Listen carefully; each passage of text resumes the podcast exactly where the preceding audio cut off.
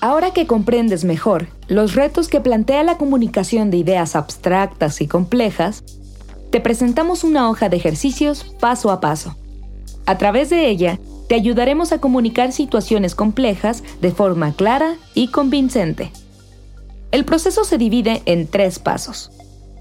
En primer lugar, aprenderemos a visualizar el quién y el qué. En segundo lugar, representaremos visualmente el cómo. En tercer lugar, exploraremos el ¿qué pasaría si?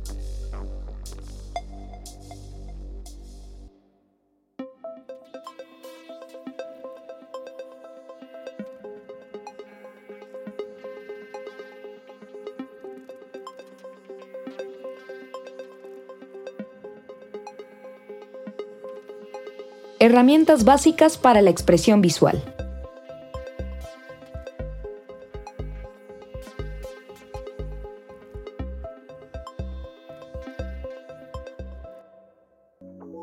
Somos animales visuales. Aunque ciertamente utilizamos el oído y otros sentidos, la frase ver para creer resuena en nosotros porque estamos acostumbrados a usar los ojos para dar sentido al mundo. A medida que la tecnología y la información aceleran nuestro mundo, las empresas, las startups y las grandes corporaciones se vuelven cada vez más visuales. Recientemente, las organizaciones han descubierto que los inputs visuales generan emociones en las personas. Y si hay algo que nuestros cerebros aman más que las imágenes, son las emociones. Las emociones y la forma en la que las procesa nuestro cerebro nos ayuda a pensar, reaccionar y nos motiva a salir de nuestra zona de confort. Necesitamos perfeccionar nuestras habilidades del pensamiento visual, ya que las imágenes producen emociones y esto facilita conexiones más profundas. Visualizando el quién y el qué. Como cualquier buena historia, nuestro primer enfoque para comunicar de qué trata una situación compleja y ambigua debería empezar con una explicación del contexto más amplio que rodea el problema, los personajes principales, los papeles que desempeñan y los problemas a los que se enfrentan.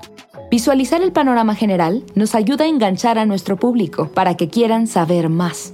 En este primer paso, te guiaremos a través del proceso de visualización de los actores y sus interacciones, la red de problemas que crean esa situación y cómo esos problemas se alimentan unos a otros, produciendo las fuerzas que están detrás del problema. Mapa de actores. Lo primero que tenemos que hacer es escribir al centro del diagrama una idea general del problema que estamos enfrentando. Por ejemplo, tenemos problemas para mantener nuestro equipo en buen estado. Ahora hagamos una lista de todos los diferentes tipos de actores directa o indirectamente implicados. El departamento comercial, que son quienes hacen el requerimiento inicial, los clientes finales, que son quienes quieren evidencia del buen estado del equipo antes de contratar, el departamento de mantenimiento, que son los responsables de reparar y mantener el equipo, el departamento de producción, que son los usuarios del equipo, los proveedores, que son a quienes compramos los componentes necesarios para realizar las reparaciones, y el departamento de compras, que es quien autoriza la compra de componentes en función del presupuesto.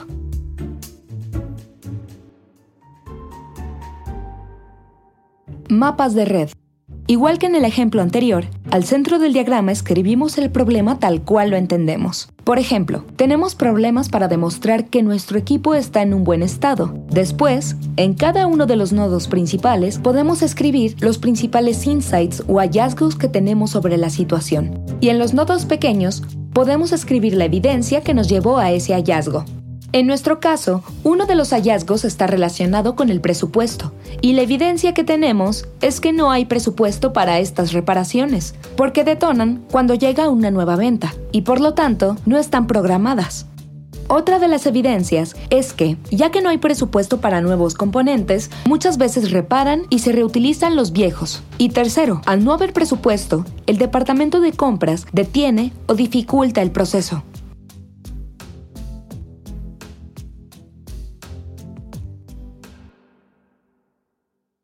Diagramas de retroalimentación. Si queremos analizar cómo las diferentes variables identificadas están interrelacionadas y contribuyen a la creación y perpetuación del problema, simplemente ponemos al centro la descripción del problema y alrededor las variables más importantes que afectan o se ven afectadas por esta situación. En nuestro caso, una de las variables es la falta de disposición del área de producción para detener la línea para facilitar las reparaciones. Otra variable es la falta de empoderamiento que la empresa ofrece al área de mantenimiento para poder coordinar a las diferentes partes involucradas. La tercera variable es la forma reactiva en la que se generan los requerimientos de mantenimiento. Y la cuarta, la falta de presupuesto para adquirir los componentes necesarios.